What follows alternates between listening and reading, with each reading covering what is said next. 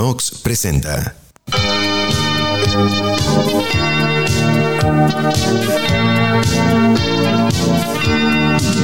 Yo quiero ser como mi papá. Me haré un bigote con la crema de rasurar. Su corbata y sus zapatos me pondré. Sí, sí. Y me iré como él a trabajar. Como mi papá, como mi papá. Qué lindo sería parecer. ¿Qué tal amigos yeyeyeros? Sean todos ustedes bienvenidos a este su programa Yeyeye.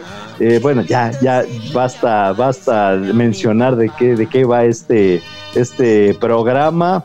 Eh, ya lo dijo el buen Topollillo, todo, todo un, un, este, un ícono de nuestros tiempos. A, a, pesar de que mis compañeras son más, más jóvenes, eh, pues yo creo que todavía les tocó algo, algo de Topollillo. Y este, pues, pues bien. Eh, Topollillo no se deja, Topollillo sigue haciendo sus participaciones. Sigue reviviendo, ¿no? Sí, sí, sí. ¿Cómo estás, Yukari? Este, a la distancia, como siempre, Muy un gusto bien, saludar. buenas tardes, noches, lo que sea. Hola, ya no sé qué es. Yuka. hola, hola. ¿Cómo están? Pues aquí- Bien, bien. Aquí yo un poco, este, te digo, sacado de onda porque veo que Topollillo nada más, este, como que no deja de cantar. ¿Cómo está trabado? Sí, sí, sí, sí. Está contento. Ya se fue, ya se fue. El papá. Ya, ya va a volver a, a ser, este, pues solicitado, ¿no? Esa canción que es, ya es un clásico, ¿no? De las, eh, pues de las pocas también que hay para el Día del Padre. Yo lo mencionaba en otro programa de Ye, ¿se acuerdan? El Día del Padre, pues totalmente desapercibido, lastimosamente, ahora que yo soy padre, así lo veo, pero bueno, pues eh, habrá que empezar a cambiar esa, esa tradición, ¿no? Pues, ¿por qué será? O sea, digo, este, deja mucho que, que- que pensar, ¿no? El por qué hay tan pocas canciones. Porque ¿cuáles hay? O sea, esta, la que nos Claro. caga a todos, que es Timbiriche. la de Timbiriche. La de Timbiriche. Ah, Sí. sí, la de Timbiriche. La la- otra esa- que dijiste. La que de este viejo, mi querido viejo. ¿De quién es de Ah, Vicente sí. Fernández? No, No, es de Alejandro. de No, un no, no, argentino. no. Es, un ¿no? argentino. Es, ajá, es de- ah. de otro vato, pero pues sí la canta. es- me acuerdo que Alejandro, ¿no? La canta también. No, es que Alejandro Fernández tuvo una que, que, que sacó en, Mi una- padre. en una película. que Ajá, se la de la peli no es esa. Eh, no, no es esa. No. Bueno, es que no se llama así, híjole, no recuerdo cómo se llama, pero es una, una, una canción este, eh, de- especial de, de Alejandro Fernández que le canta ahí a, al Chente, ¿no? Que también es muy, muy llegado. Pues mira, estoy buscando y dice que se llama Mi la La padre. buen película, tipo, mi es- viejo. es que la película se llamaba Mi querido viejo, eso sí, se los Ah, puedo ok. asegurar. Pero la canción se llama Cuando sea grande o, o Hoy ya no quiero ser grande, algo así. Pues todas las canciones aquí aparecen como Viejo, mi querido viejo, de Shaman Screw, Roberto Carlos, Príncipes del Bolero, Alejandro Jaén, Óscar Ovidio y más. Ay, no, bueno, quién sabe quiénes son. güey. Ah, madre. bueno, pero parece que hay, a ver, tres canciones, ¿no? Sí, al parecer. Sí, sí, sí. Bueno, o a lo mejor las más famosas, ¿no? Claro. Pero es que, o sea, desde allí vamos a revelar, desde que hay tan poca selección del tema que nos toca el día de hoy, que son los daddy issues, ¿no? En general, el papá. Sí, Sí. por- sí, porque cuando estábamos programando este episodio, pues decidimos que también iba a ser un episodio catártico, sanador, tomados de la mano a distancia, abrazo virtual. Donde nos vamos a sentir amigos. seguros para poder Vamos a expresarnos. Vamos a sanarnos, vamos a romper un globo y ya. Canalicemos Yo creo que- nuestras emociones. Yo creo que de, de todo esto mencionado por Edith es precisamente por eso, ¿no? Que, que, que no, Por eso no tienen un día. que no es, como que no es tan efusivo, ¿no? Por, por cómo, cómo eran los, bueno, yo no lo vi con mi papá, pero lo vi con mi abuelo, ¿no? Mi, mi abuelito, pues era, de- de- era la personalidad típica de, de esos papás de antes, eh, rudo, ¿no? Totalmente eh, una roca, eh, que no lloraba, no, no, no, no mostraba ninguna sensibilidad, nada le podía, ¿no? Se puede decir hasta estoico. Y, y- y- y por eso yo creo que no se celebraba tanto, ¿no? Porque, porque pues eh, por ahí no les podías tocar esa masculinidad, ¿no? Tan, tan propia, tan intacta.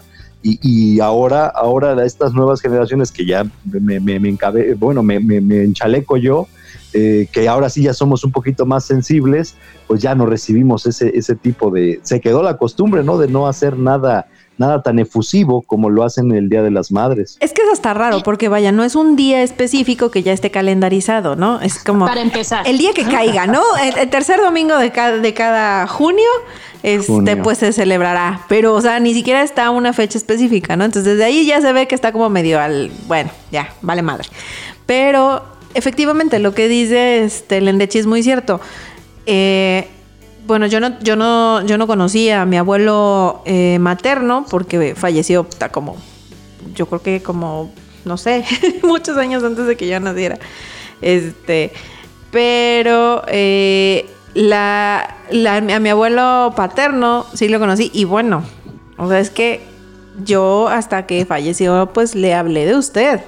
Nunca hubo un contacto, si bien ya los últimos años hubo un poquito más de cercanía, no, no fue tan grande. Y pues con mi papá sí, o sea, ya, ya fue más abierto la onda y todo, pero pues, pues sí, o sea, siempre fue un papel como más duro, más fuerte, más todo. Este, rara vez me tocó verlo un poco quebrado. Emocionalmente no, por las copas, de esas me tocó bastante seguido. Pero este, la realidad es que, o sea, no, no, no podía, bueno, no, no había, era raro el papá, ¿no? Que se, que se eh, mezclaba con su hijo a un nivel más emocional antes, ¿no? Al menos en nuestra generación todavía, creo, ¿no? Sí, yo creo que sí. Pues fíjate que ahorita que dices eso, de los abuelos, por ejemplo, mi abuelo paterno, eh, pues era un tipo muy rudo, ¿no? Muy, muy, muy, muy serio y así. Pero bueno, creo que la primera la única vez que yo lo vi llorar fue, y eso, lo, eso me lo recordó mi mamá hace poco, creo que fue cuando murió mi papá en la misa. Este, bueno, era un, era un llanto, ¿no? Impresionante, pero de ahí en fuera nunca lo vi llorar.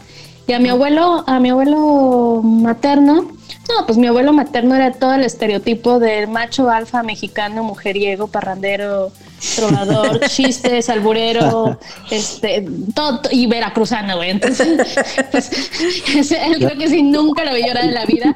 Mucho más efectivo mi abuelo paterno, ¿no? Mucho más. Y yo, por ejemplo, nunca les hablé de, de usted, pues a nadie creo que le hablo de usted. Pero este, pero no era como la bronca. Ahorita que también pensaba que en esto que estábamos hablando de viejo, mi querido viejo, cuando mi hermano era niño, le encantaba Box Bunny, niño como de tres años, yo creo. Entonces se la pasaba con un conejo abrazado y viendo las caricaturas, y entonces empezó con el rollo de decirle a mi papá, hola viejo, ¿no? Así como esta frase. y bueno, mi, abuela materna, mi, abuela paterna, infartada, así de, mijito, respeta a tu papá, ¿no? Y mi papá, de las pocas cosas, porque también tenía sus rollitos, le daba mucha risa, ¿no? Le gustaba que le dijera, hola viejo, ¿no? Y entonces, como que no había esa línea, a pesar de que era muy serio y muy, bueno, muy, muy formal mi papá, no, no le molestaba que, que le hablara de esa manera, ¿no? Entonces, creo que sí, eh, sí había cierto, ciertas cosas que eran como permitidas, ¿no? Por lo menos hasta en ese punto. Sí, sí, sí, sí, pues, eh, eh, pues es que volvemos a lo mismo, ¿no? O sea, pues ya como, bueno, mi papá, pues no, no les puedo decir yo mucho, ya, ya ustedes lo saben, lo he, me lo he mencionado en muchos episodios de Ye, Ye, pues no, no, no, no viví con él eh, hasta los 20 años, o sea, eso fue lo más, lo más raro, lo más bizarro que puede pasarle a alguien. Ya, ya estás formado totalmente y, y nos encontramos cuando ya están todas nuestras diferencias por mucho, por, obvias razones, ¿no? Por todo el tiempo que no convivimos, que no nos llevamos. Y fue como el encuentro de, dos mundos, así, de una, explosión. Y, bueno, duramos poco viviendo juntos, duramos como dos años. cabe recalcar que era mi etapa, yo creo que más, más, de más rebeldía, ¿no? No fue ni siquiera en la secundaria ni en la prepa, ya fue a los 19 años estaba yo sumergido totalmente en la fiesta y nada de seriedad pero yo con él, al contrario, yo creo que por eso a él lo vi ya como en una, en la circunstancia de que pues ya todo lo que haga este, pues ya se lo voy a tolerar porque este, porque, ¿cómo se llama? Porque, pues, porque no lo vi, no lo tuve, ¿no? Ya, no me tenías un pase libre. Permisivo. Otra oportunidad. tengo unas anécdotas, pero como mi papá, pero como ya como casi como como compañero de fiesta, como, como otro amigo del... del, del, como Rumi. o sea, tengo una muy curiosa, eh, ahí en casa de mi papá, en casa de todos ustedes también, eh, eh, hay un pasillito así para llegar al fondo y este para llegar a la casa, un pasillo como de unos, no, no sé, unos cinco metros, pero pues apenas si cabe una persona, yo creo, en ese pasillito.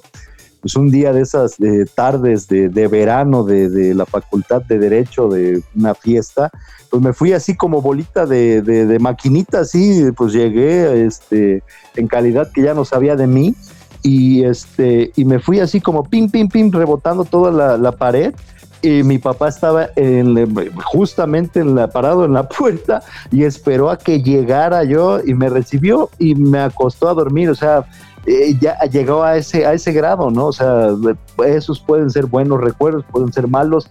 Eh, al final de cuentas, pues sí fue algo que nos unió, ¿no? al otro día sí había la intención como de hacerme ver mi error, pero, pero les digo, eh, a lo mejor las anécdotas que les tengan que contar o, o los sucesos que les cuente ya con él, ya fue más propiamente como un amigo, ¿no? De, fiesta y hasta como por ahí un compinche, ¿no? ¿Cuántos años tenías cuando eso la noche?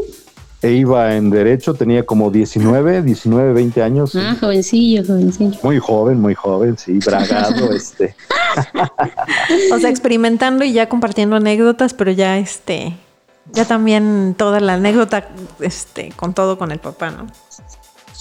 Sí no, pues en mi caso, realmente mi relación con mi papá ha sido, de, pues de niña al final era así como, pues vaya, como cualquiera, ¿no? O sea, este, cariñosa, lo que quieras. No era como mucho de jugar, la verdad. Este, también los horarios de trabajo que tenía eran eh, muy poco prácticos para eso. Eh, la etapa como más cercana que tuvimos de niños fue cuando intentó que yo cantara, lo cual ahora valoro como una gran mentira, porque pues ya me he escuchado, ahora que ya me puedo grabar cantando y puedo escuchar mis audios, digo, qué ofensa que me mintieran así en mi cara, pero bueno, intentó que cantara, entonces durante un periodo de tiempo pues me daba este, lecciones, ¿no? Y ahí ensayábamos en las tardes y todo, y bueno, era como lo más cercano. Realmente ya después en pues, mi niñez y mi adolescencia, él viajó muchísimo, entonces realmente pues hubo que ser una etapa como de más de 10 años que yo lo veía seis meses al año, pero pues a veces ni eran seis meses, o sea, se iba seis meses, regresaba tres, cuatro meses y se volvía a ir otros seis, entonces eh, lo vi muy poco realmente en, esas etapas. Entonces, si bien, este, pues más que nada nuestra conexión era por este, por por cartas, por llamadas telefónicas, pues muy, muy pequeñas. Y cuando estaba aquí, eh, por lo mismo de que viajaba mucho, era muy difícil, este, pues identificarnos, ¿no? Que nos conociera. Era complicado, pues yo tengo otros dos hermanos mayores, entonces, este, pues ya estábamos en diferentes etapas, ya habíamos pasado diferentes este, situaciones que él no conocía. Entonces, pues entre que no sabía y uno aprovechaba cualquier momento para reprochárselo, pues no era como tan fácil, ¿no? Eh, Después viene el divorcio con mi mamá y pues este hubo una etapa muy muy este completamente vacía de relación entre nosotros. Pero debo reconocerle que de unos años para acá, este, bueno, hubo un esfuerzo mutuo, pero más de él, cosa que me llamó mucho la atención y, le reconozco y se lo valoro mucho, esta onda de intentar eh, aprender de la tecnología, ¿no? Para poder estar más en comunicación con nosotros, WhatsApp, Facebook y este interactuar más, mandarnos videos de gatos, 800 videos de gatos al día. Ay, qué sabe que me gustan los videos de gatos. es el clásico que te etiqueta la postal de Piolín, güey, o sea, las 30 bendiciones y todo esto, pero bueno, o sea, y se cree todas las conspiraciones de, de, de, Facebook y de WhatsApp. Entonces, bueno. Pero, es que ya así son los papás ahora. Sí, güey, pero, pero la verdad la reconozco, o sea, digo, al final, como todo, tenemos pues nuestros puntos débiles, ¿no? Donde preferimos no meternos para no complicar. Pero la convivencia ha sido diferente, nos hemos relacionado en, otra. Pues en otra. Pues en otro nivel, no sé. Últimamente ya más como adultos. Y me agrada. O sea, realmente ahora creo que es un poco más cercana como adulta la relación que cuando lo fue, digamos, de niña, adolescente. Fue sí es mucho más cercana ahora. Pues es que yo creo que, digo, yo ya, o sea, mi papá se murió hace 21 años, ¿no? Pero creo que uno va como también evolucionando y va dejándose de, o sea, dejando a un lado como todas esas cargas de las cosas que te cagaban cuando eras chavita, ¿no? Sí. Digo, digo, yo no sé si yo hubiera, o sea, cómo hubiera seguido mi relación, porque por ejemplo, la mía con mi papá era, fue muy, muy buena durante la infancia, pero cuando entré a la pubertad, la adolescencia, güey, no, o sea, mi mamá no me dejaba salir, pero güey, ni a la esquina, ¿no? no me daba permiso de ir a ningún lado. Y entonces le agarraba esa como de yo voy contigo. No, pues ah. mejor no. O sea, ese era mi papá, güey, ¿no? Después ya sabes, fue como, o sea, imagínate tener 12 años y que quiera ir tu papá contigo a la fiesta, güey. Y que lo hizo además, ¿no? Entonces, sí era como súper castroso, súper ¿Ah, complejo. sí? claro. O sea, teníamos, por ejemplo, unas amigas que toda su familia eh, vivían eh, en una privada. Toda la familia vivía en casas en, su, en la privada, ¿no? Entonces, en alguna ocasión fui al cumpleaños de una de ellas y mi papá pues conocía a sus papás y eso, ¿no? Entonces, ah, pues saludo, ¿no? Ah, pues ya se quedaba, güey, ¿no? Este, y cada, o sea, no era que anduviera atrás de mí, pero ahí, ahí estaba, güey, ¿no? Entonces, no estaba chido. Y eso hizo que mi relación con él eh, preadolescente fuera muy, muy compleja y muy desgastante. Por eso te digo, no sé si hubiera eh, continuado, hubiera mejorado o, o, lo hubiera visto ahorita con mucha más sabiduría y mucho más entendimiento pero en aquel momento, por supuesto que no, o sea, me cagaba, ¿no? Pero él, él muere cuando tengo 14 años, entonces, pues, ¿qué crees que pasó? Viva la vida, güey, ¿no? Entonces ya no, ya no supe qué más hubiera podido pasar. Lo que sí es cierto es que eh, todas esas cosas que me cagaban de mi papá, toda esa sobreprotección, eh, es muy difícil para mí porque la, la, o sea, lo hago con el perro, pues, ¿no? mi mamá me dice, préstame el perro porque vamos al Oxxo. Y no, haz de cuenta que me siento mi papá, güey, así, ¿no? Y entonces, que no le dé el aire al niño. déjanos, ¿no? Yo voy con ustedes. Me cago. yo, voy con ustedes a la fiesta, güey, ¿no? Y entonces me cago, güey, porque me siento él, ¿no? Pero bueno, ven porque era terapéutico eso. porque nos damos cuenta de todas las pendejadas que estaba sí, claro, güey. ¿no? O sea... Es cuando dices, sí, tenían razón los papás, las vistas son peligrosas. pues sabes qué, o sea, yo creo que sí. es peligroso. Sí, no, bueno, eso sí. Este, la, la, la verdad, la adolescencia es así, es como bien complicada. O sea, y, y yo no sé, digo, en, en, la mayor parte de los casos creo que es siempre más complicada con el papá que con la mamá, ¿no? No sé si es porque, este, cuando eres mujer, no sé, ¿no? Este, hablo desde mi experiencia, sí fue como un poquito más, más complicado. Obviamente con mi hermano era súper llevadero mi papá, ¿no?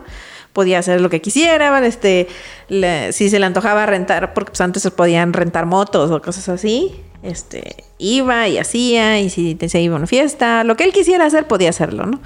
Sin embargo, con nosotras, con mi hermana y conmigo, pues bueno, hay una diferencia de edad, pero sí, o sea, era la misma sobreprotección que mencionas, ¿no? O sea, con quién vas, dónde vas, cómo está, que sí conozco a los papás, que sí no, o sea, y pues no le gustaba mucho eso. Y les voy a contar una anécdota súper eh, vergonzosa, así horrible, que tuve con mi papá precisamente en la adolescencia. Eh, cuando mis hermanos se casaron, mi hermano se casó, invité a algunos amigos.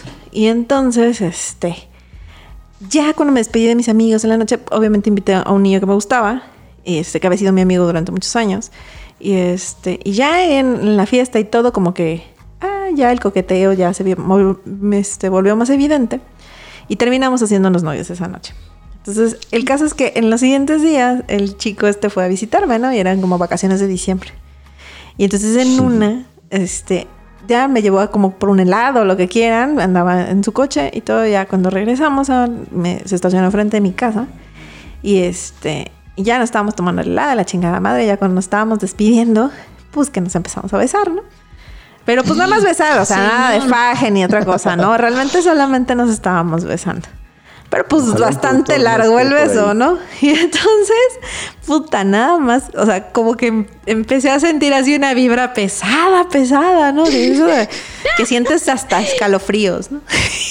Entonces, me separé un poquito del muchacho. Un poquito. Puta, y cuando estaba en el, en el portón de la casa, así, o sea, yo creo que hasta humo le salía así de la cabeza. Y nada, se dice, ¡Chocare! ¡Te metes en este instante a la casa! Que no... Entonces, puta, yo así de chica. Entonces ya digo, bueno, pues ya me despedí en chinga y ya, adiós. El otro obviamente no, o sea, pisó el acelerador así desde que yo me bajé así, se fue, como nada más vi la estela, ¿no? Y entonces, este, ya cuando llego hacia el portón de la casa, puta, me puso así pinta, güey. Y así de, no, es que, ¿qué es esto? Te estás exhibiendo en la calle. estás poniéndonos en vergüenza a tu mamá y a mí la educación que te hemos dado, que no sé. Puta, o sea, se dejó ir así, güey. Entonces, la verdad es que al final, digo, como solamente me estaba besando, no es como que estuviera yo allí, ¿verdad? Este, así haciendo otras cositas. Solo me estaba besando, güey. Puta, se puso tan así, tan intenso y me empezó a regañar tanto que, pues sí, me salió así como todo. Yo creo que el acumulado de, de cosas, de reproches y fue así de, ¿y con qué pinche cara me vienes a decir tú algo, no? Entonces yo creo que ha sido, fue esa la primera vez que yo me enfrenté a mi papá. Porque no, o sea, como que no me, no me pareció este, realmente justo. Y como siempre alego de todo. Entonces me puse a alejar, pero pues como que dejé ir así el vómito verbal, tanto así que se quedó callado, güey. Entonces ya me di la media vuelta y me fui muy ofendida a mi cuarto. Pero de verdad desde allí, o sea, sí fue como el muy claro de que no me podía él confrontar a menos que de veras tuviera como razón, porque de otra manera iba yo a encontrar la manera de volteárselo y súper mega indignarme, ¿no? Entonces, como que ahí empezó yo creo que la parte más difícil de nuestra relación, este, eh, pues en la adolescencia, juventud, porque antes realmente pues no se metía mucho, pero a partir de allí, puta, o sea, de todo tenía una opinión, de todo ponía una cara, de todo, pero no me decía nada. o sea, no le decía a mi mamá, güey, o sea, lo tiraba como al viento, ¿no? Pero a mí no me decía nada. Le incomodaba, pero no te lo decía. Sí, no, no, pero yo creo, o sea, yo creo que de tanta cosa que me dijo, efectivamente, o sea, yo, yo sabía que no había hecho como nada así pecaminoso, pero me hizo sentirme muy mal, güey. Entonces, digo, no sé, o sea, creo que está como feito, ¿no? Eso de...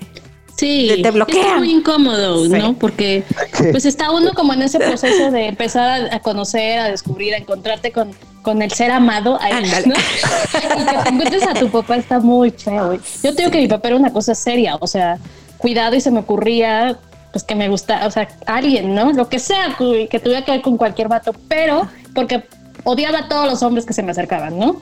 O que él creía que podía haber. Pero había un, chico que creo que ya les conté que fue mi noviecito el que me regaló el disco de Vuelve. Ajá. Ah, sí. Que, que, primero fue mi amigo antes de ser mi noviecito dos días, no sé cuánto duramos. Pero con él no tenía un solo problema. O sea, cuando él me hablaba, ya sabes, en aquel entonces que hablabas 10 horas por teléfono, ¿no? Entonces toda la tarde, entonces sonaba el teléfono, mi papá contestaba y me decía, ten, te habla, ¿no? Y no había absolutamente ningún problema. Y a mí siempre me hizo como ruido porque todos eran un, un, todos eran inconvenientes, pero con él no. Entonces, pues obviamente había mucho más confianza, ¿no? De, también, por supuesto, que nunca supo que fue mi novio, güey. Pero cuando este niño tiene un accidente muy fuerte, este, mi papá era así como de, pues sí, ah, un día me acuerdo que me dijo cuando estaba yo llorando, ¿no? Este, ay, es que se accidentó y me dijo, güey, este, pues si quieres un, cuando esté mejor te llevo a verlo porque él estaba en otra ciudad, ¿no? Entonces esas cosas para mí hacían como, o sea, eran como muy raras, pues, ¿no? Si me quería acompañar, ¿verdad? Ese era el ya bueno. No fue, ya no fue.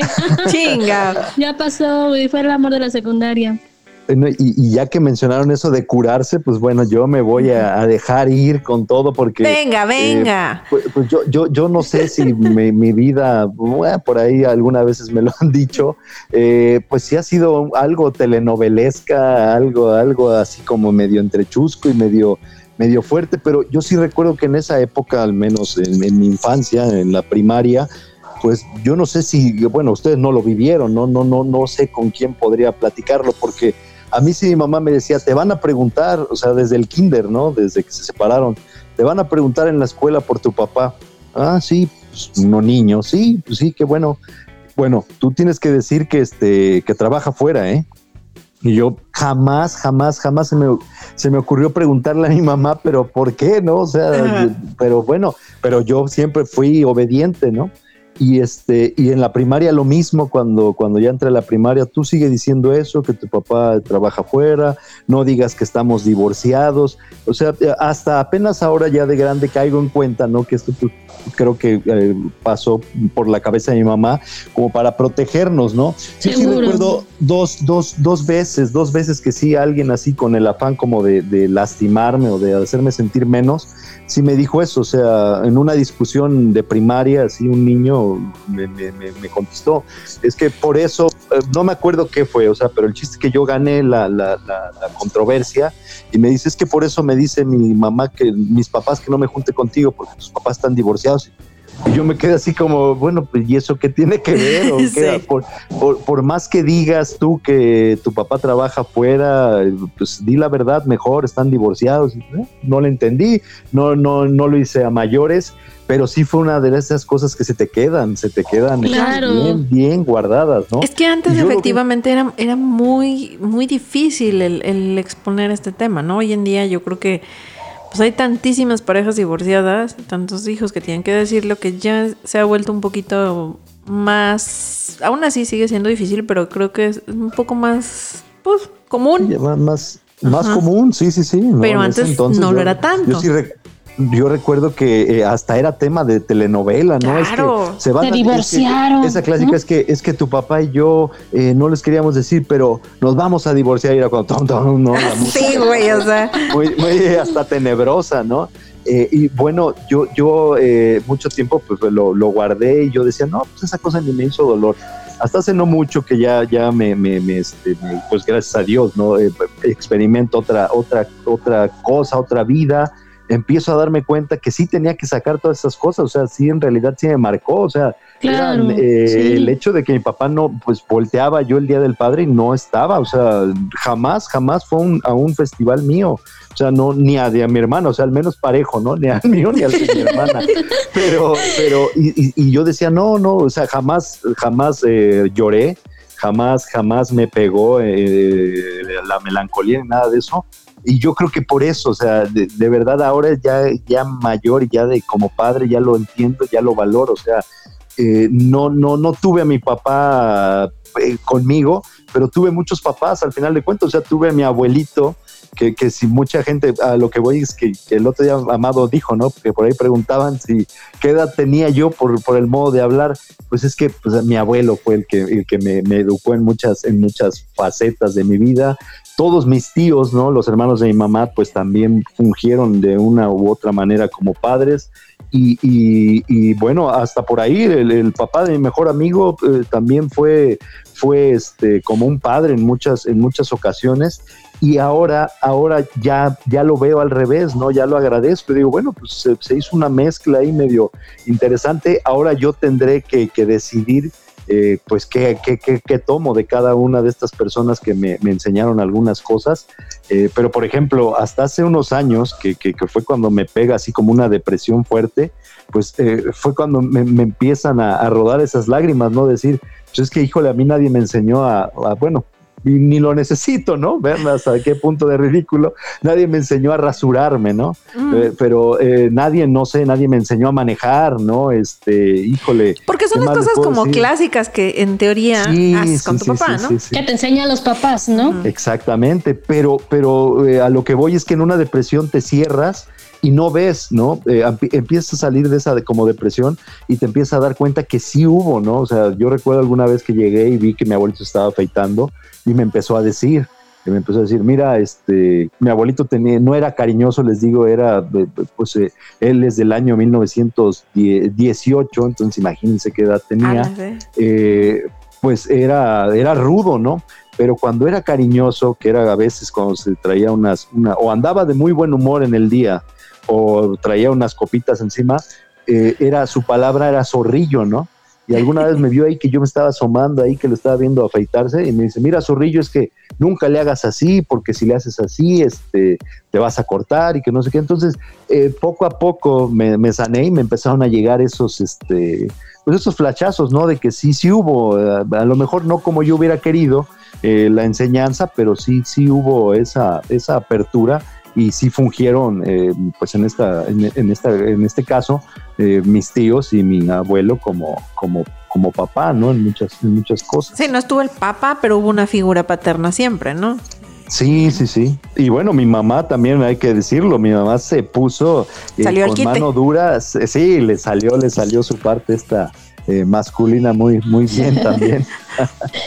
No, es que como, como eh, las mamás tienen a veces que, cargar con ese peso. Yo ahorita que te escuchaba recordé que, pues, les digo, se murió mi papá y fue vive la vida, ¿no?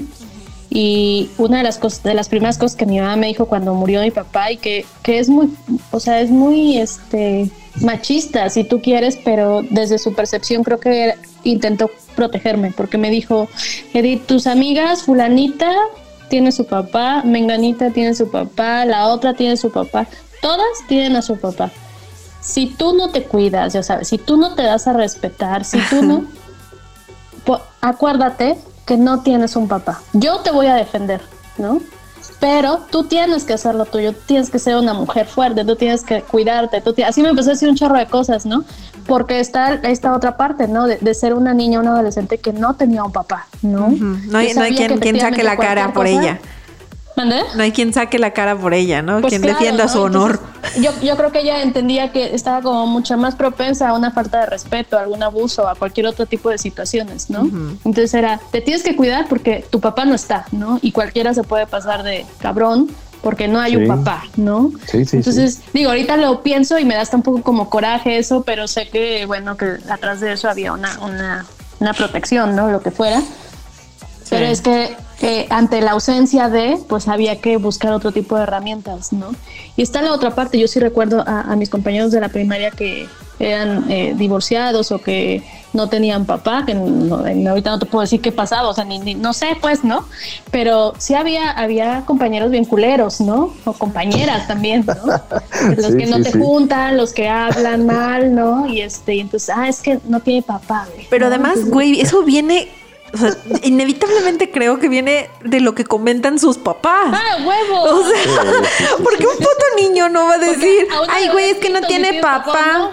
No, o sea, lo escuchó de su mamá desde que dijeron, ay, pobre niño, porque pues yo creo que los dejó. O sea, ese, ese es el pedo de, de que dices, como adulto, güey tienes que ser bien cuidadoso porque aunque no tengas hijos, las pendejadas que dices cuando estás con los hijos de tus amigos y estás hablando de otra gente, también las escuchan. Por supuesto, y por neta, supuesto que de casa, ¿no? Sí, influyen un chorro creo que era que creo que era de dos no las las vertientes era o pobrecito eh, lo abandonó su papá bla bla bla o, era el otro con ese no te juntes porque no tiene cimientos ándale sí. Seguro va a ser un delincuente. Ándale, ándale, a lo mejor eso fue lo que quiso decir mi mamá. Si sigues viviendo la vida no se van a querer juntar contigo. Sabes tal vez iba por ese lado. como no tienes papá sí. no, no estás sosiega no, pero fíjate que lo que dice la Landachi es cierto. Bueno, yo te digo, o sea, aunque sí, mi papá, pues hasta la fecha, gracias a Dios, sigue vivo. Pero, este, pues no estaba, ¿no? Por lo mismo que viajaba un chorro. Y luego creo que creo que en algunas veces, algunas veces eh, esta onda que me preguntaba mi papá y decía yo, pues está de viaje, sonaba a lo mejor a choro, ¿no? en mi caso sí era bien real, güey. O sea, tenía estancias de seis meses, güey. dice que se fue a Japón. Dice que se fue a Japón, cabrón. Sí, nada más porque regresaba yo con chuchería y media, ¿no? Que traía. Pero este, por eso medio me creían, pero realmente me imagino ahora ya de grande, pienso pues lo que habrán comentado los papás de mis amigos, ¿no? Mis compañeras, así de, y de veras estará de viaje, ah, o cosas así. Pero la neta es que sí, o sea, mi hermano, pues es bastante grande y todo, pero pues, o sea, también le tocó la adolescencia y todo cuando pues, yo era muy niña, entonces si bien me acompañaba, me ayudaba y lo que quieran, o sea, también no, mi mamá, eso sí se lo reconozco, nunca le cargó a mi hermano el papel de, este, pues hazte cargo de tu hermana, de tus hermanas, ¿no? Con mi hermana era más protector porque pues por la edad y todo coincidían en grupos de amigos y todo y si era como el control más, ¿no? De a ver con quién te vas a llevar, con quién te vas a salir, con lo que sea, ¿no? Conmigo eran pues más así, más vale madres, ¿no? Pero este, pero siempre hubo, realmente los hermanos de mi papá pues no viven cerca, aunque son casi puro hombre, solo una mujer, este... Y pues no viven aquí en, la ciudad, solo uno de ellos, pero pues era más como hermano mayor, ¿no? O sea, no, realmente no hubo tanto esa onda. Yo puedo decir que a pesar, y eso, eso lo platiqué alguna vez con mis hermanos, eh, a pesar de, de que no estaba mucho mi papá y todo, sí tengo, o sí, sí crecí con esta onda de la, la estructura familiar, si quieren, ¿no? O sea, de que hay un papá, hay una mamá, hay una casa, hay unos hermanos, o sea, nunca me sentí como como diferente o que me hiciera falta algo, ¿no?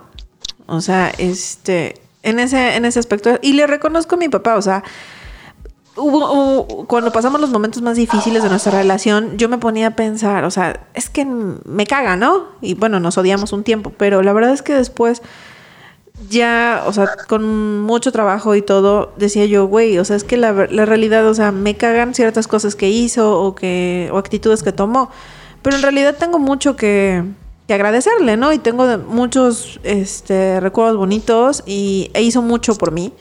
Entonces, este, eso, por ejemplo, yo me acuerdo lo que le decía yo a mi hermana, que tal vez fue como el recuerdo que más, más me, me podía, este, cuando ya dije, bueno, a ver qué onda, o sea, no todo es malo, era que pues él trabajaba como músico de noche, ¿no? En, en, bares, así, este, pues como, o sea, musicalizando, ¿no? En restaurantes o serenatas o cosas así. Entonces, cuando estaba aquí en, Jalapa.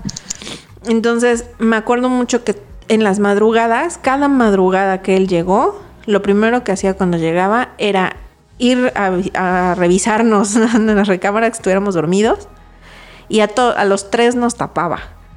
O sea, si estábamos, siempre nos destapábamos. Cuando él llegaba. Sí, siempre llegaba a taparnos. Entonces, o sea, e, eso me acuerdo mucho de estar como semi, o sea, dormida y medio despertar tantito y verlo acomodándome las cobijas, ¿no? Entonces, es, esa, esa onda, digo, hoy cuando, cuando estaba yo más, más enojado, más molesto, lo que sea, o sea, me podía mucho esa onda, ¿no? Porque decía, tal vez es un recuerdo bien insignificante y bien tonto, pero si algo nunca faltó cuando él estuvo aquí, fue eso, ¿no? El que siempre hubo alguien que me, que me tapara bien en la noche. Ah, sí, claro. Y esas son de las cosas que efectivamente no se olvidan, ¿no? Así Sí, no, que no, no. ahorita que decías como todo eso, digo, para mí, por ejemplo, to- eh, la parte como creo que más difícil, les decía, fue como esta cuestión de la adolescencia, los permisos, pensar en que si mi papá era tan intenso, ¿cómo iba yo a tener un novio en la vida, güey, no? Entonces, bueno, o sea, tengo en terapia muchos años, ¿verdad? Pero bueno, al final de cuentas de algo ha servido. Sí.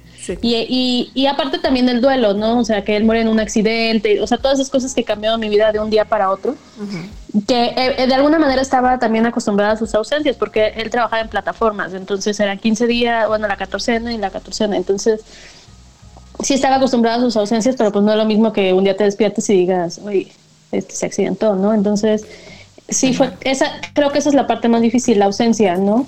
Pero también eh, dentro de todo, y lo difícil que fue, ¿no? Y de esta incapacidad que, que hablaba Lendechi hace al inicio, ¿no? De la incapacidad de expresar los- sus emociones, que yo no recuerdo un te quiero o lo que sea, pero hubo muchos detalles, ¿no? El otro día hablaba con mi mamá y me decía, sí, Eddie, pero todo eso era su obligación, y yo, pues sí, pero hay papás que esa es su obligación y ni Exacto. así lo hacen, güey, ¿no? Sí. Entonces, creo que ya en otros episodios les he compartido, ¿no? O sea, un refri lleno, este compras, este ciertas atenciones que tenía como para pues hacerse presente, ¿no? Hace rato que cuando también cuando empezaba el episodio recordé la primera vez que menstrué me mandó un arreglo de flores.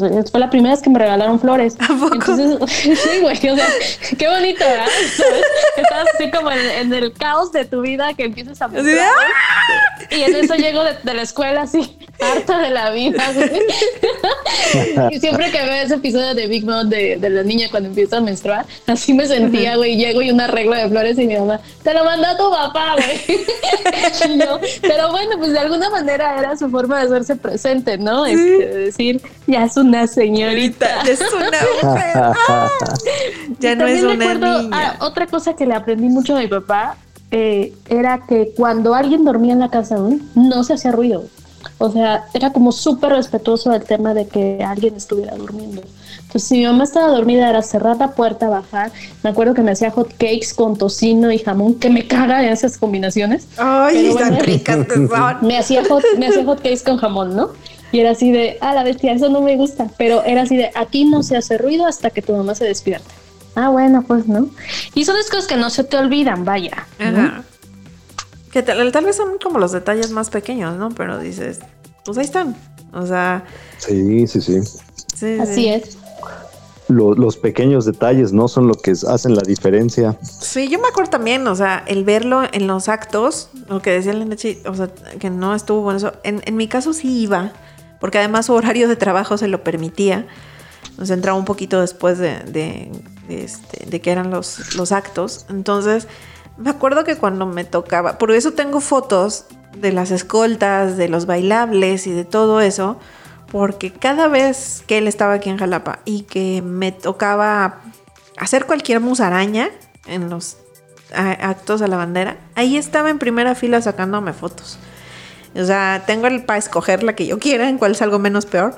Pero la neta es que, o sea, ese tipo de cosas, ¿no? O que me llevaban de excursión en el kinder o en la primaria a algún lado y tenía que ir a algún papá, bueno, pues ofrecía, iba, igual, tengo fotos, ¿no? Entonces, digo, esas cosas que, como dice Diz, ¿no? Muchas cosas son obligación de y que yo creo que eso es, eso es una, un conflicto que hoy en día hay mucho con, con la figura paterna y materna, que es este, hasta dónde haces las cosas porque te nacen y otras porque es, tu obligación y no te las debe uno celebrar, ¿no?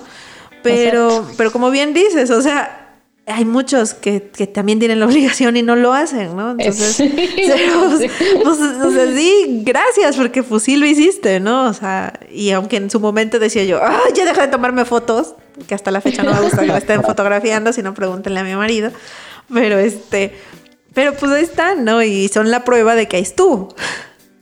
Claro. No, sí, te digo, yo también, o sea, ese tema yo recuerdo también así como detalles de mi papá. Recuerdo que una vez estábamos en, en de vacaciones y este y estábamos nadando en, en, el mar porque nos gustaba mucho meternos y le dio un calambre. Estábamos eh, allá, allá en el mar, así, y entonces le dio un calambre a mi papá y fue así como de, pues creo que aquí me quedo, ¿no? Ese es como los recuerdos más, más bonitos que tengo. Le dije, no, yo te llevo, ¿no? Entonces como que lo, lo arrastré allá, ¿no? Y, este, y así llegamos a la orillita donde teníamos que llegar y fue así como de, oye, entonces sí sabes nadar y te estoy hablando que tenía 12 años. Por supuesto que no hice mucho esfuerzo, o sea, él, él lo hacía, pero yo me sentía súper orgullosa, no solo de haber podido ayudarlo, sino de que él reconociera que lo estaba ayudando, ¿no? Entonces era así de, güey, le dio un calambre a mi papá y yo lo saqué del mar. Lo salvé. lo salvé a mi papá, ¿no? Este, recuerdo también, por ejemplo, que de niña me llevaba al kinder en una bicicleta que tenía y me sentaba en pues ahí entre entre él y la el cómo se llama esa madre el, pues el volante cómo se llama el de las bicis el manubrio. Manubrio. Sí. el manubrio. Ahí ponía un, un, cojincito y ahí me sentaba no y entonces ahí yo iba feliz con mi papá en la bici o el que me sentara en sus piernas para según yo manejar no entonces por supuesto que eh, había muchas cosas por eso les digo mi tema fue la adolescencia no este pero de la infancia, ah, bueno, y los osos también, de que me sacara a bailar, ¿no? Este, a la bestia, ¿no? En Guanajuato, que se escucha tanta música, o se escuchaba, no sé ahora, este, tanta música de banda y eso, me acuerdo cuando estaba de moda esa, de la, esa canción de la culebra, güey, pues todo el mundo la amaba, güey, ¿no? Sí. Y él, eh, uno de ellos, entonces me, me, hacía pararme con él a bailar esa canción y yo, bueno, era la peor vergüenza de mi vida. Yo me quería morir de chiquita, de muerta y cuna, güey, algo así. Porque era, no, güey, yo no quiero bailar, no quiero bailar, no quiero bailar contigo. No quiero bailar contigo. Quiero bailar culebra, y no quiero que me vean que estoy bailando contigo. Ay, sí, no, qué oso, güey. Y él bailaba, y, y te digo bailar es un decir, porque nada es como que zapateaba, güey. Peor, ni siquiera le salía. No. Yo, yo, les iba a contar, bueno, eh, se me, se me, vinieron ahorita a la mente anécdotas así que, que pueden eh, ser propias de, de, un padre, no, no las hizo mi papá. Eh, dos de mi abuelito muy buenas. mi abuelito era una persona que, que por todo y por nada decía groserías, era, parecía albaradeño, o sea, eh, por, no sé, por, cada diez palabras a lo mejor cinco eran groserías, ¿no? Y me acuerdo que un día en la primaria eh, no pude hacer este, divisiones y me, luego me, me salí, o sea, la, maestra me prohibió salir a educación física porque no había acabado los ejercicios de las divisiones, la maestra se fue a ir por ahí con una maestra a tomarse el café mientras estaban en educación física, me dejó a mí en el salón, pero no me dejó encerrado. Entonces se me hizo fácil salirme y me fui con mis compañeros a hacer educación física y me cacha la maestra ya en la cáscara de fútbol y me, pues, me pega la regañiza me dice, ahora para que se te quite, vas a salir tarde, ¿no? Y mi abuelito iba por nosotros, iba por mí en ese entonces a la primaria y a la Repsamen. Y pues mi abuelito sí era muy puntual, ¿no? Yo salía a las 12, a las 12, pues se dan las 12.10, y yo encerrado ahí y, la maestra pues no decía nada, dice, aquí me voy a esperar hasta que lleguen por ti para dar el recado de cómo te portaste. Y yo, yo me acuerdo que, que, este, que le empecé a mentir a la maestra, no le empecé a decir, no, este, por mí no vienen, maestra, ya déjeme salir, por mí no vienen. Pero empiezo a escuchar el, el, silbido de mi abuelito con el que siempre nos hemos chiflado ahí en la casa en Bocanegra. Y, y, empecé a oír y empecé a temblar. Yo dije, lo van a dejar entrar, eh, le, va, a ir a decir a mi mamá y mi mamá va a pegar una tumba cuando regrese.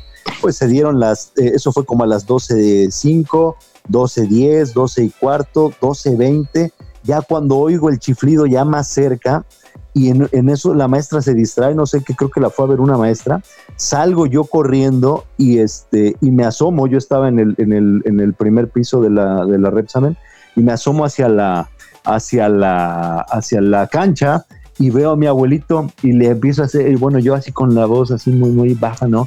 Este, ahorita te alcanzo, ahorita te alcanzo. Y mi abuelito empieza con este lenguaje folclórico y florido empieza, no, qué hijo de la y empieza a mentar madres a decir que no sé qué, bájese, hijo, no sé qué, me empieza a decir, y yo pues me empiezo a calentar porque me empieza a exhibir ahí delante de toda la escuela, imagínate, en la cancha principal, me, así mentando madres, y no, que órale, que vámonos, que no sé qué, y ya me enciendo, mi error fue encenderme y le digo, ya vete, ya vete, ahorita te alcanzo. Cuando estoy diciendo ya vete, déjame en paz.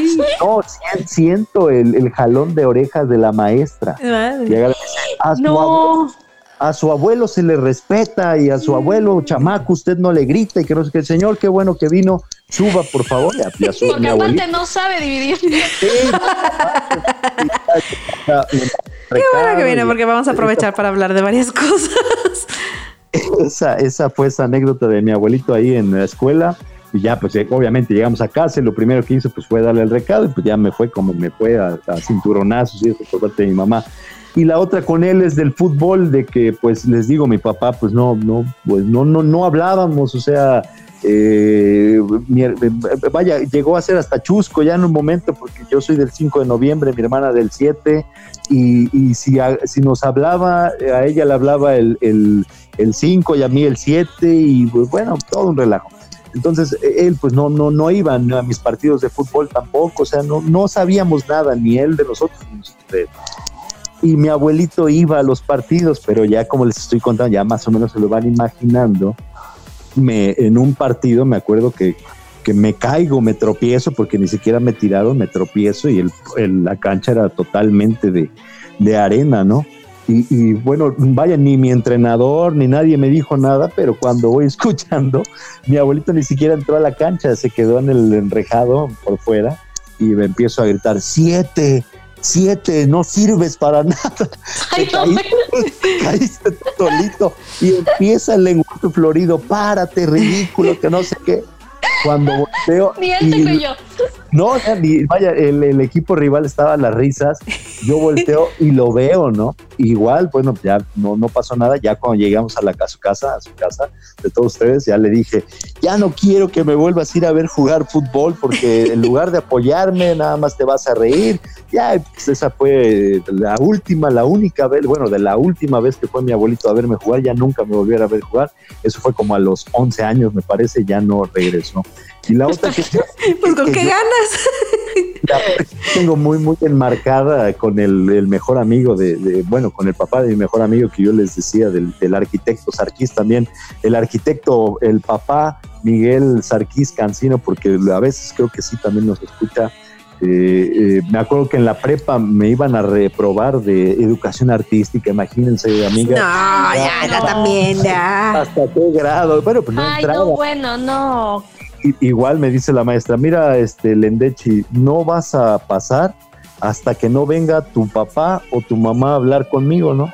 No, pues yo dije, pues jamás en la vida mi mamá va a venir aquí, o sea, con esto me va a, sonar. Si ya, ya se había molestado por lo del matemáticas, se acuerdan que llevaba 12 promedio. Entonces, eh, Sarkis, Sarkis andaba en la misma, en la misma situación, pues nos salíamos de clases juntos y todo eso. Pues este, Estaba en problemas por la misma razón. me dice, me dice Sarkiro, este, oye, güey, ¿no le dijiste a tu, a tu, a tu mamá que viniera? Le digo, no. Y dice, mi papá ahorita va a venir, ya va a venir a hablar con la maestra. Y en eso, este, me dice, le hubieras dicho, güey, nada más te metes en problemas, ¿qué te puede hacer tu mamá? No, pues no, mejor ni te cuento. Y el chiste es que llega el, el, señor Miguel y este, cuando nos ve, que lo vamos a saludar ahí, ¿qué chamacos, qué están haciendo? Ya otra vez salieron, pero el papá de, de, de, de es así, es muy, muy campechano, muy, muy alegre, muy, muy dicharachero y me dice, ¿y tú cómo vas en artística? No, señor, yo de verdad estoy, este, pues igual, hasta peor, yo creo que José Miguel, no, que no puede ser, que no sé qué. saca a la maestra, el señor, maestra, buena, buena tarde, este, vengo a hablar con usted, este, soy el papá de José Miguel. Ah, muy bien. Ah, José Miguel, salte, por favor. Y le dice el señor delante todo el salón, le dice, maestra, un favorzote, podría también sacar al Endechi, que, que, sus papás, sus papás me pidieron que viniera yo a hablar, ellos no tienen tiempo, pero pidieron que viniera a hablar yo con usted, ¿no? Y ya me saca, y no, hombre, pues me hizo el parote de don Miguel. por mí, creo que hasta con 10 salimos los dos, ¿no? Hijos de tu madre. Es que llevo muy, muy guardadas y de verdad, después fue mi jefe, después me, me dio trabajo y, siempre hasta la fecha yo, yo lo, quiero mucho a don Miguel y, le tengo un gran, pero gran cariño. pues lo que decíamos de las figuras paternas que de alguna manera salen al quite, ¿no? Pero oigan, yo quiero la, la, opinión en este tema de Daddy Issues de un súper experto en el tema, porque miren que lo conozco desde hace 20 años y vaya que tiene serios pedos con su papá. Señor productor. adelante, por favor. Hola, ¿cómo están? Hola, señor Lince. ¿eh? Oigan, pues, no, es que estaba yo escuchándolos con detenimiento aquí en, la producción. Pues digo, creo que eh, el tema es muy muy, muy específico. es como una dramedy, ¿no? Este, este dramedy de, de, los daddy issues. Y en efecto, creo que eh, el, los, los asuntos hay pendientes. Yo, en mi caso, y, digo, para no, no, no, irme muy, muy extenso, eh, mi papá murió hace 21 años, cuando yo tenía 15 años. Estaba como en la en el mero este en, la mera edad de la de, de, de, de la punzada. Ay, para, sacar la frase de papá. Estaba yo en la mera edad de la punzada. Mi papá murió. Eh, murió aparte muy joven. Mi papá murió de 41 años. Y este. Pero cuando. Eh, eh, digo, ahora sí como, como lo digo, yo solo tuve papá 15 años, ¿no? Pero para mí esos 15 años yo siento que fueron como tres vidas con mi papá porque mi papá era como un todo un personaje, este, en, muchos, ahora sí, en muchas dimensiones. Eh, sobre todo, el, principal punto es que mi papá era una especie de. Era un, un, macho alfa, alfa, alfa. Eh, de aquí, este, tanto para su familia, sus familias, su familia materna, paterna, eh, como para incluso la familia de mi mamá y, para sus amigos. Él, era siempre como el, alfa, el líder. Eh. Y, mi papá fue una persona que en lo, en lo profesional eh, fue alguien muy exitoso y que logró el éxito muy joven, que, que fue muy, este, ahora sí, muy reconocido en muchos sentidos en muchas, casi todas las facetas que tuvo. Fue, fue como deportista, fue, llegó a ser futbolista profesional, este, de ahí como, como arquitecto también logró grandes, grandes éxitos. Y, y ahora sí como que el, éxito le llegó muy joven, le llegó muy, muy de pronto. Y pues eso lo llevó a, a, mi padre a, a, por lo que él fallece que fue por el por alcoholismo eh, a, pues a vivir con esa enfermedad pues prácticamente desde que estaba en la universidad, ¿no? Porque pues yo entiendo que en aquel entonces no era, no era tanto, tan, tan mal visto, ¿no? Andar de pedo echando desmadre todos los días. Pero yo ahora que lo pienso, pues es que también el, el tema era que mi papá también traía unos daddy issues, él, pero gruesísimos, o sea, pero Esto es gachos. generacional, pues. Sí, o sea, como que nos como que eh, eh, es ahí una, un, eh, la, la herencia que me dejó fueron esos este, traumas, traumas hacia la figura paterna, porque eh, en su caso mi abuelo, mi abuelo los abandonó a, a mi papá y a sus hermanos y a mi abuela cuando mi papá tenía como cuatro años, cuatro o cinco años. Entonces mi, mi papá, pues prácticamente toda su vida, la, él creció con, bajo la, figura, y digo, Yukari lo, luego me lo echa en cara, de él, él creció, este, pues ahora sí, criado y protegido por su abuela. Y este... Y en ese sentido, pues siempre fue como muy consentido. Y se repite la historia. Güey, qué curioso. siempre fue así como Pues, o súper sea, me sor- me- me- consentido. me- me sorprende, Siempre ¿no? fue como. Muchísimo. Estoy, pero, estoy en shock. Sí. pero No lo vi este, venir.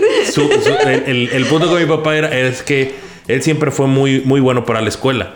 Entonces, eh, mis conflictos con él siempre radicaban en eso. Yo, yo siempre para la escuela fui huevón. Fui huevón en el sentido de que yo no, no, no, o sea, si, si la materia me gustaba, yo salía bien. Pero si no me gustaba, no salía bien. Entonces, para mi papá eso era como una ofensa de cómo madre su hijo Qué vergüenza. iba a sacar siete cuando él siempre fue de dieces, ¿no?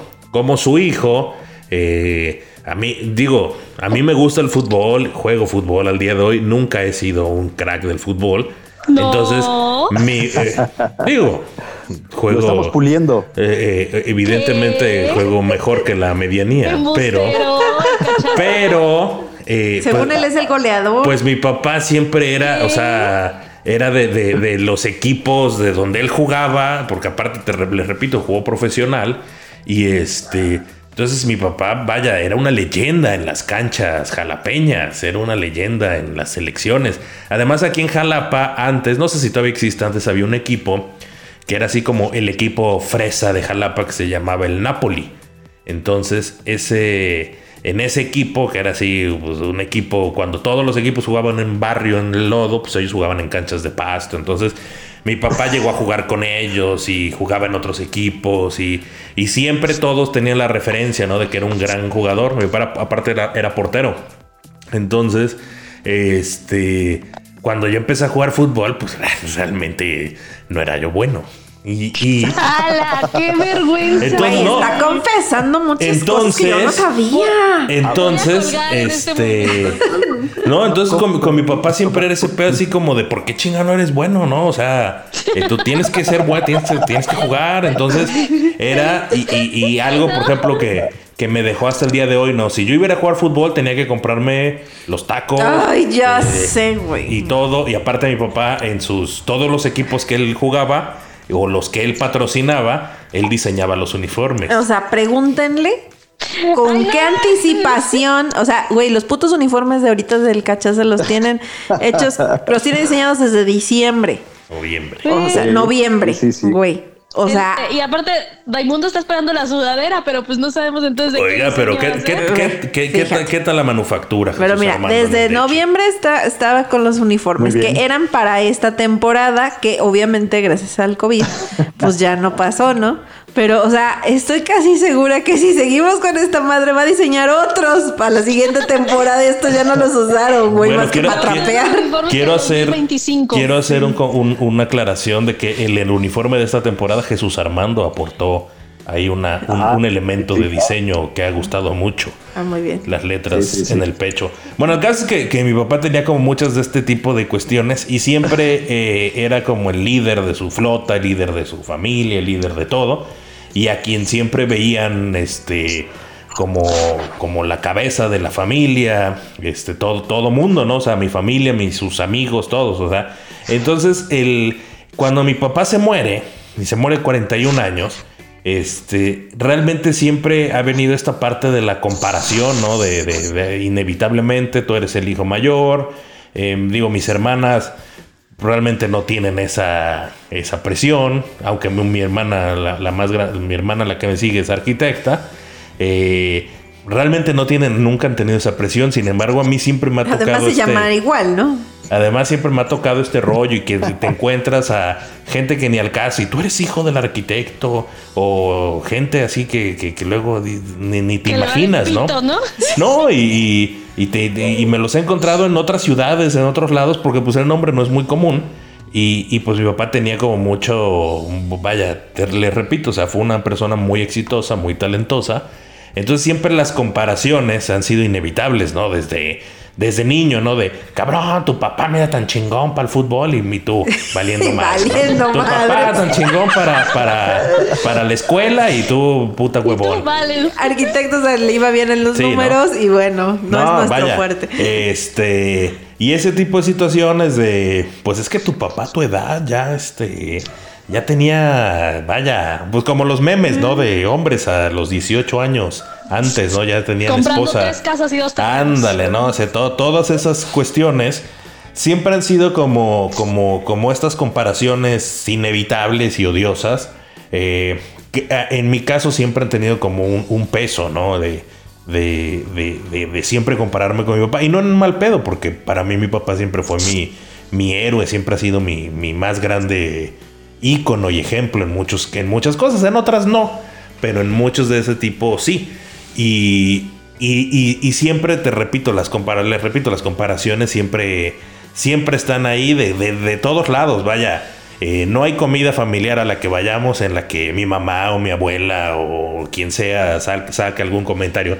No, pues sí, estuvo muy bien porque tu papá cuando hacía Ay, fiestas, sí, este, no sé qué madres. No, es que no sé qué, que, que los hasta pomos, el no sé. árbitro, ¿eh? Hasta el pinche árbitro el otro día estábamos No, jugando ¿en fútbol. serio? Y hasta el árbitro dijo, no, es que tu papá era un crack, que no se chinga tu papá, pinche árbitro". Pero Por eso me expulsó todavía. Pues sí. Tú mírate nada más. Sí, entonces, te re- le- o sea, en mi caso siempre ha sido eso, ¿no? La- la- las comparaciones de... Por eso estamos decidiendo romper el patrón con Camden, güey, para que no sienta esa presión. No le Claro. pusimos el mismo nombre para que el gato porque- pueda ser un gato feliz. Siempre, siempre fue eso, ¿no? Sí, cuarto, no. Y, No, una, no, no. y una situación, o sea, que mi papá, pues, pues, que, que- que es lo que yo siempre le he reconocido, que fue, ahora sí, self-made, ¿no? Mi papá no, no, no tuvo un papá que lo ayudara, no tuvo una herencia, no tuvo una, un, un, un trust fund que lo financiara, todo fue esfuerzo, chingarle su capacidad de, de, de ser muy bueno en lo que hacía, de relacionarse con la gente que se tenía que relacionar. Y pues al final eso le, valió para, para hacer, para hacer to- to- to- todo, tanto todo de, lo que hizo, ¿no? Y, y eso es, es como una herencia y como un legado que yo sí lo tengo muy presente al día de hoy de, de tener que, que- que- que lograr cosas por mí mismo, porque igual yo no tengo una herencia, yo no tengo una, un este, un, un fondo para apoyarme, o todo, todo es como hacerlo, pero les repito, siempre este, este pedo de la- las comparaciones, ¿no? O sea, mi abuela, su, su mamá, pues igual, o sea, mi abuela al día de hoy es así de, es que si tu papá viviera, yo hoy, y que la chingada y que no sé qué, y bueno, N cosas, ¿no? Entonces, siempre con todo, con todo ese rollito ahí con, con mi papá, siempre, siempre, siempre ha sido el, el, el- el tema, ¿no? Yo les dije, güey, voy a llamar a un experto. Ahí Ah, está. sí. siempre, siempre fue el, fue el tema y Quedó siempre. claro, quedó claro que era el experto. Claro. No, y digo, y- sabes que es que esta es la parte como más compleja y, y tiene que ver con muchas decisiones personales que estoy segura segura que eh, hemos tomado, ¿no? Y es cómo podemos hacer para ser mejores, ¿no? Si te digo que en algún punto a veces me identifico con el que todas estas cosas que no me gustan, que transferirlas al DAI, ¿no? Al perro, ¿no? Y, y lo otro, el de qué, qué tengo yo para ofrecer, como porque, como bien decía Amado, según los memes, ¿no? Algo Sí. lograban, ¿no? Eran chingones, hacían, tenían su chamba, lo que fuera, ¿no? Y yo pues ahorita debo el refrio como este meme, güey, ¿no? Sí, güey, Así, sé. Pues no, güey, está, está bien complicado y creo que el reto es muy fuerte porque básicamente de lo que hemos hablado este rato que llevamos es de todas, toda esta carga que además de las cosas buenas nos han dejado esas paternidades tan complejas, ¿no? Y que tienen que ver con con otros temas de represiones, que yo también ah, cuando decía Amado eh, el tema de su abuelo, ¿no? decía mi abuelo paterno, un hombre súper serio, ¿no? Este, súper, este, yo, o sea, yo sé que por ejemplo mi abuelo paterno agarraba a, o sea, les pegaba con el palo de la escoba a sus hijos, ¿no? Entonces imagínate, güey, ¿no? O sea, que cómo, cómo, yo quería que mi papá me dijera te quiero, güey, si su papá le pegaba con el palo de la escoba, no mames, ¿no? ¿Cuándo? Sí, ya sé. Bueno. Sí, sí se puede, ¿eh? O sea, sí, claro, claro, pero, es, de que, pero necesitas eh, tener ciertas herramientas y no toda la gente las tiene, pues, ¿no? Para, pues para hacer resiliente y pues está cabrón, ¿no? Sí, sí, sí. Pues, yo, yo en ese aspecto, fíjate, te digo, eh, después de que pasó esa, esa, ¿cómo se llama? Esa, esa depresión, eh, pues caigo en cuenta en eso, en que al final de cuentas he, sido un, tipo afortunado y bendecido. ¿Sabes por qué? Porque yo al menos, eh, te puedo decir, mi papá, pues eh, ya les conté, la única vez que me puso la mano fue cuando me soné a mi hermana con el bad ese. Y, fue, y fue la única vez realmente porque fue hasta donde vivió con nosotros, ¿no? Yo creo que, que si mi mamá, pues sí, mi mamá sí se dio vuelo, o sea, y yo también le di muchos argumentos como para que me sonara. Pero fíjense, yo a la fecha, yo no le, no le, no le pego a mis hijas. No, Eso te iba yo a preguntar, o sea, como papá tú, güey, ¿qué, qué, intentas cambiar? o sea, ¿qué intentas hacer diferente? Mucho del divorcio tuvo que ver esto, ¿no? La, la manera en cómo educar a, a, Gia. Este, la mamá pues quería que ella sí, yo le veía que quería repetir muchas cosas que ella vivió. Yo no, no, al final de cuentas yo sí se lo dije. A, a, la niña nunca le vas a poner una mano encima, ¿no? El día que se la sonó, no, hombre, hubieran visto cómo, cómo estaba yo, ¿no? Estaba vuelto loco, ¿no? O sea, dije, pero ¿por qué? Oye, pues según me cuentan tu historia, jamás a ti te, sonaron, ¿cómo es posible que tú estés haciendo esto y al que sonaron fue a mí? Yo, yo no, yo estoy diciendo que no se le voy a, no la voy a sonar, ¿no? O sea, creo en otros métodos, creo que pueden ser otra, otras, otras cosas diferentes y pueden salir mejor, ¿no? Y a la fecha eso es lo que yo creo que, que, por eso les digo que soy bendecido porque eh, al sacar estas cosas que yo decía que no me habían afectado, eh, con ellas soy, soy otro, otra persona, o sea, con ellas eh, pues trato, trato de ser el más cariñoso, trato de ser el más paciente cuando de verdad yo soy muy impaciente, pero con ellas sí, sí, sí puedo, sí lo he logrado hasta ahorita al menos, ¿no? Ya viene lo más difícil por ahí con Gia, que ya está entrando en la edad difícil, pero, pero pues ahí, ahí, ahí vamos. Sí, es que, güey, mira, nosotros ahí sí como que estamos este, todavía en pausa de ver qué, qué, qué, qué, traumitas vamos a transmitir. ahorita, güey, o sea, con los pinches animales. Sí, güey, con los pinches animales ya, ya le está cagando uno, güey. Por eso es que dices, o sea, uno, cuando, cuando nos preguntan por qué no, no tenemos hijos, luego ustedes creen que es así por este por nada más por berrinche, por capricho, no, es porque ya sabemos lo que va a pues pasar, güey. O sea, también da miedo eso, señores. Pero yo, les yo les comentaba, ¿no? En otro programa que yo, yo, yo siempre me burlaba de mi papá y de mi mamá cuando me regañaban, porque los dos siempre me decían, ¿no? Este, en algún momento lo vas a pagar con tus hijos. Y yo, jamás en la vida voy a tener hijos, yo no quiero tener hijos. Pero ya que las tuve, de verdad, para mí ha sido lo, es lo mejor, lo mejor de la vida el tenerlas a ellas dos. Ay, qué bonito. Eso es muy bonito. Claro, y, lo, mejor es esta parte de, todo tu proceso reflexivo, que era lo que te decía. Hay gente, hay, voy a decir, hombres que son papás, ¿no? Y que no tienen esta, estas herramientas, repito, de, y siguen haciendo las cosas igual o peor, ¿no? Y tú has podido, después de, un proceso, pues ser un, un papá diferente, ¿no? Y eso es lo que vale aquí, en este momento. Pues sí, sí, sí, te digo, sí, ha bendecido, yo creo por eso, porque ha sido como hasta como natural, pero, pero te digo, viene, viene lo, lo más, lo más difícil. Y ahorita que, que mencionaba Amado eso de, la, de las comparativas, me acordé de que mi mamá utilizaba esa comparativa con mi papá, pero para, para molestarme, ¿no? Cuando le rezongaba, por ejemplo, ¿no? Que me regañaba y le contestaba igualito que tu padre. Mira, es que es que te estoy viendo y todavía los lentes cómo se te resbalan así en la nariz. Parece que lo estoy viendo. Vete de aquí que no sé qué. Y ya, de ahí se agarraba, ¿no? Güey, o sea, es que eso sí, o sea, eso, eso sí espanta, ¿eh? Porque con mis hermanos eso nos ha pasado un chorro últimamente. O sea, ya, pues, digo, de todos. El otro día mi hermano me dijo una cosa horrible y es: Yukari ya va a cumplir 40. Y dije, oye, animal, apenas voy a cumplir 37. Dice, bueno, pero ya está cerca. Y yo, pues sí, pero no mames. espérate. ya se redondea para arriba. No, cállate. El caso es que, este, güey, conforme de verdad vamos, o sea, envejeciendo, ya no creciendo, ya envejeciendo. O sea, la neta es que sí, sí notas cómo te va saliendo el parecido con tu papá, con tu mamá, con y no lo bonito, güey.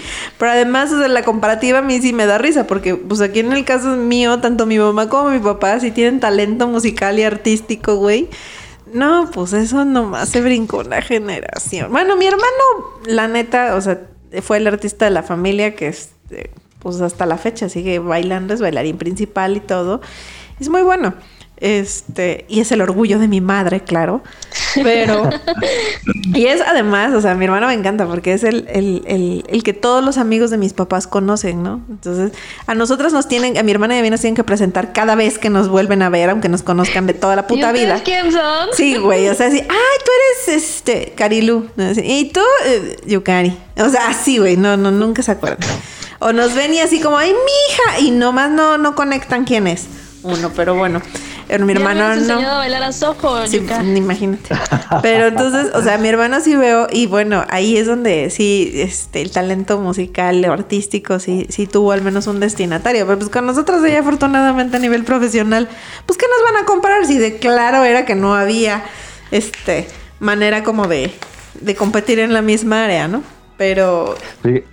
Pues Fíjate que acá, acá en mi caso, fue la, a diferencia de con Amado y su papá, pues mi papá siempre fue entusiasta del, del, fútbol, pero por lo que me cuenta, pero jamás, jamás este, jugó a buen nivel, ¿no? Y, ahí fue el punto, yo creo que donde, donde nos encontramos eh, y, y, a la postre propició que me fuera yo a vivir con él. Eh, hicieron un, un, equipo de la familia Lendechi y pues yo, pues yo prácticamente, pues la, la relación con ellos hasta ese momento era nula eh, conocía muy pocos, ¿no? Y, me dice mi papá, oye, este, creo que tú juegas fútbol, ¿no? Yo recuerdo que, que, jugabas desde chico y, y, bueno, él, eh, alguna vez vi algún recorte tuyo en el periódico y que no sé qué. Este, ¿quieres participar en el equipo? Ah, bueno, y empezamos a y entonces en, esa época pues yo todavía estaba, ya era la, la colita todavía de mi buen nivel futbolístico entonces mi papá hagan de cuenta que yo era su, su orgullo por las canchas, ¿no? O sea, me podía ver afuera haciendo otras cosas en el antro y eso, pero, pero mientras estaba yo en una cancha de fútbol, yo era su, su máximo este, orgullo, ¿no? Y eso fue que me hizo que me compenetrara un poquito más con él y con la familia Lendechi. Y como les digo, ya después me fui a vivir ahí por un espacio de dos años con ellos. Pues sí, pues yo realmente, yo sí les puedo decir, esta, esta parte de la parte, realmente yo, mi, mi, mi asunto, y que creo que es el de, el, de, el de muchos, o sea, la parte de la paternidad, en mi caso sí estuvo muy definida por mi papá, o sea, porque yo no tuve otras figuras paternas después de mi papá, digo, mis tíos, este, mis abuelos, este, incluso, eh, pues ahí estaba, pero realmente nunca hubo como la cercanía, nunca hubo la la más allá de pues soy tu tío, soy tu abuelo, ¿no? Yo realmente con mis abuelos, con mi abuelo paterno, pues tengo una relación pues prácticamente este pues no inexistente, pero es este meramente social, así de de si, si lo veo lo saludo, pues vaya vive en Tantoyuca, si lo llego a ver o si sé de él en algún momento este que ande por aquí, pues ahí lo saludaré y hasta ahí, ¿no? Y porque además mi papá siempre era como muy muy tajante en ese sentido. Él, para él siempre era de, si yo no necesité de él para, para lograr todo lo que logré, pues no veo tú para qué lo necesites como abuelo, ¿no? Y, con mi abuelo materno, que, que, sí había una gran relación este, al final, eh, con, él siempre, siempre hubo como, como también mi, mi abuelo era un, este, era profesor, de hecho es este, profesor ilustre, no sé cómo le llaman. Ahí hay un paseo en Coatzacoalcos, ahí Doña Edith lo debe saber mejor, porque está exactamente enfrente de la Zamora. Y enfrente de la Zamora. Enfrente de la Zamora hay como un parquecito en Coatza y están los bustos de los maestros ilustres de Coatzacoalcos.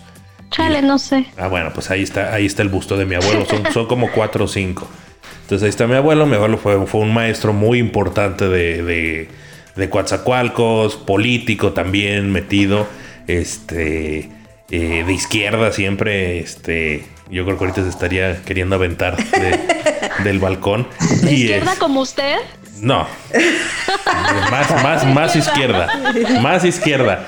Y, y, si bien siempre, siempre hubo como mucha, mucha relación con él por la parte intelectual, porque aparte, si algo a mí me dejó mi papá, eh, era. Mi papá era extremadamente culto, además de, de, todo. Y me dejó un una amor por la lectura, de siempre leer libros, siempre probar cosas. Eh, siempre me decía, no te quedes con antojo de nada, siempre tienes que leer, siempre tienes que viajar, siempre tienes que hacer muchas cosas. Porque al igual que, por ejemplo, como dice Yukari, mi papá viajaba mucho, él era constructor. Entonces también viajaba a cada rato, a todos lados andaba viajando. Y, este, y eso nos, nos, vaya, a mí me ayudó a conocer muchos lugares. Entonces esta parte de la curiosidad de muchas cosas, al final también lo compartí con mi, con mi otro abuelo, con mi abuelo Armando, que ya también falleció porque él también eh, se, volvió un, se volvió un viajero este, incansable, ¿no? Él recorrió todo el mundo y viajaba y digo, ahí ya, ya fuera del aire les contaré una de sus frases que, decía siempre de, lo mucho que él amaba ciudades en Europa. Y, este, y también eso lo compartí mucho con él y lo vi mucho con él. Y, y para mí fue, fue como muy bonito sin embargo, esto de, encontrar las figuras paternas en otro lado, yo realmente no, no, nunca lo, lo, nunca lo sentí así. Aunque si bien luego yo lo pensaba, lo reflexionaba con, grandes este, mentores que, llegué a tener, tanto en la escuela, en el trabajo, gente que, que, de cierta manera sí, sí, sí, este, los ves como un ejemplo, ¿no? Como de esa parte de, ah, pues esto es este, esto es alguien a quien, a quien pueda yo admirar por, por, ciertas cuestiones. Y, esos, digo, esos dad issues, pues yo creo que siempre van a estar ahí, ahí presentes, porque como les decía, son transgeneracionales. Tienen ese poder. vida, seguro. Yo te escuchaba y dije, pues sí, efectivamente, no sé si hay alguien que no tenga un rollito ahí atorado con su papá, con su mamá, con, con quien sea, ¿no? Pero yo creo que uno de los mayores aprendizajes y de las cosas que más le agradezco a mi papá, además de que, voy a hacer aquí un paréntesis, fue un hombre muy organizado. Cuando él, eh, él muere, pues fue de repente y entonces eh, él muere en un accidente en plataformas, que en aquel entonces él murió en el 98, fue un accidente muy grande, o sea, salió en las noticias, yo me enteré en las noticias, por ejemplo, ¿no? Fue como muy sonado. Y entonces el primer impacto es pues ir a, a buscarlo, ¿no? Bueno, yo no, mi mamá, y pues voy a ver si no tenía otros hijos, ¿no? Otras mujeres por allá en la isla, ¿no? Entonces, pues no. Para empezar, pues si las tenía no aparecieron, pues, ¿no? Y la otra, pues darte cuenta, o sea, darme cuenta que mi papá organizó toda, o sea, tenía organizada toda su vida, ¿no? Y, fue como, fue todo muy fácil eh, eh, en cuanto a seguro, a, todo lo que pasa cuando alguien se muere y que tienes que resolver, él, él lo tenía todo resuelto. Entonces no hubo ningún conflicto como otras personas que fallecieron eh, en el mismo accidente, que, que, fue, yo, o sea, me tocó verlo, que fue muy complejo y son de esas cosas que digo, qué importante es que tengas todos tus papeles en orden, ¿no? Ah, mi papá fue todo lo contrario. para, que no, para que no dejes ese desmadre, ¿no? No lo hago, me cuesta un pedo mis cuestiones financieras y otras cosas, pero él fue un hombre muy organizado y creo que es de lo que tendría siempre que tener en mente. Y la otra, que creo que esa no me lo enseñó de manera directa, pero pues, pues uno aprende viendo, ¿no? Y es el disfrutar la comida. O sea, e, el, el, placer que mi papá le veías cuando comía, ¿no? Decía, me, me hablaba con mi mamá hace rato y me decía, tu papá estaba a dieta todo el día y en la noche te sacaba y te llevaba a comer tacos, ¿no? Entonces no podía estar a dieta porque para él era un placer comer, ¿no? Entonces, y siempre me decía, prueba esto, no sé, por ejemplo, hueva de no sé qué, ¿no? Y yo, no, no me gusta, cómelo, porque ni la reina, perdón, su abuelita, ni la reina Isabel lo come porque no la dejan, siempre me decía eso, ¿no?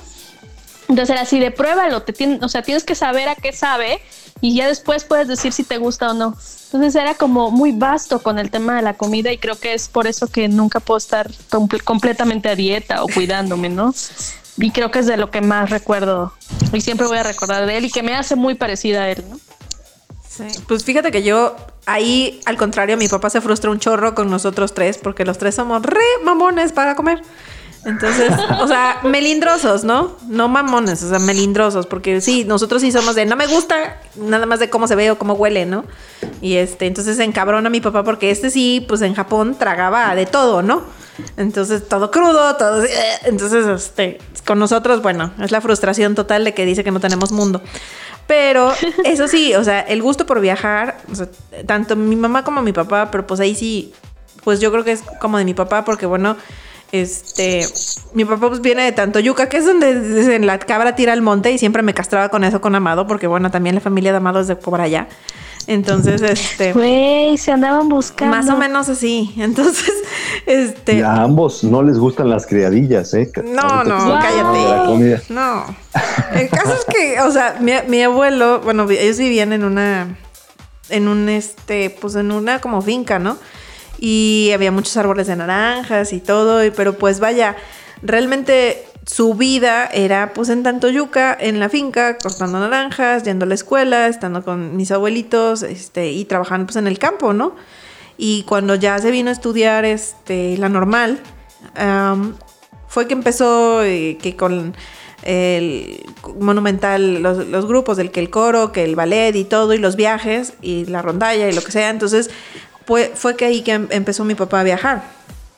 Y de ahí, pues bueno, gracias a la música conoció muchos, muchos lugares. Y ese gusto por, por conocer otros lugares, por, por, por, cumplir esos sueños de este, en kilómetros, la verdad es que eso se lo, se lo agradezco muchísimo. Pero es como lo que más presente tengo de él, ¿no? Eh, pero, pero sí, o sea, no sé, son como, ahora pienso y me empiezo a poner así como, ah, de ternurita. Te da la nostalgia. Un poquito la nostalgia porque ya, este, digamos que hemos ido resolviendo nuestras situaciones y tenemos una muy buena relación ahora, creo puedo decir. Y este, y la neta, pues creo que eso ya, ya está chido, digo, ya para, para ir cerrando, ah, porque si no nos vamos a poner aquí a chillar. Muy bien, ah, podemos hacer abrazo colectivo, ya sanados. sí. sí. Eh, abrazo colectivo. Sí, sí, ya dejamos salir. Entonces, bueno, ahí les, les dejamos nuestras, nuestras tristes historias. Daddy issues. Daddy issues, sí, claro. Para que pongan a pensar que es bueno hablar de ello. sí. Pero bueno, pues nos ganó el tiempo. de alguna u otra manera, eh, casi todos, todos, todos tenemos la, la posibilidad en cierto modo, en mayor o menor escala, de poder ser padre de alguien, sin ser, este, obviamente, tener consanguinidad ni nada por el estilo, pero a veces el, simple hecho de darle un buen consejo a alguien, pues puede, puede servirle y puede, puede uno hacerla de papá en algunos casos. Aunque sea por un momento. bueno, pues ya nos ganó el tiempo otra vez, chicos, y pues nos tenemos que despedir. Adiós, amiguis.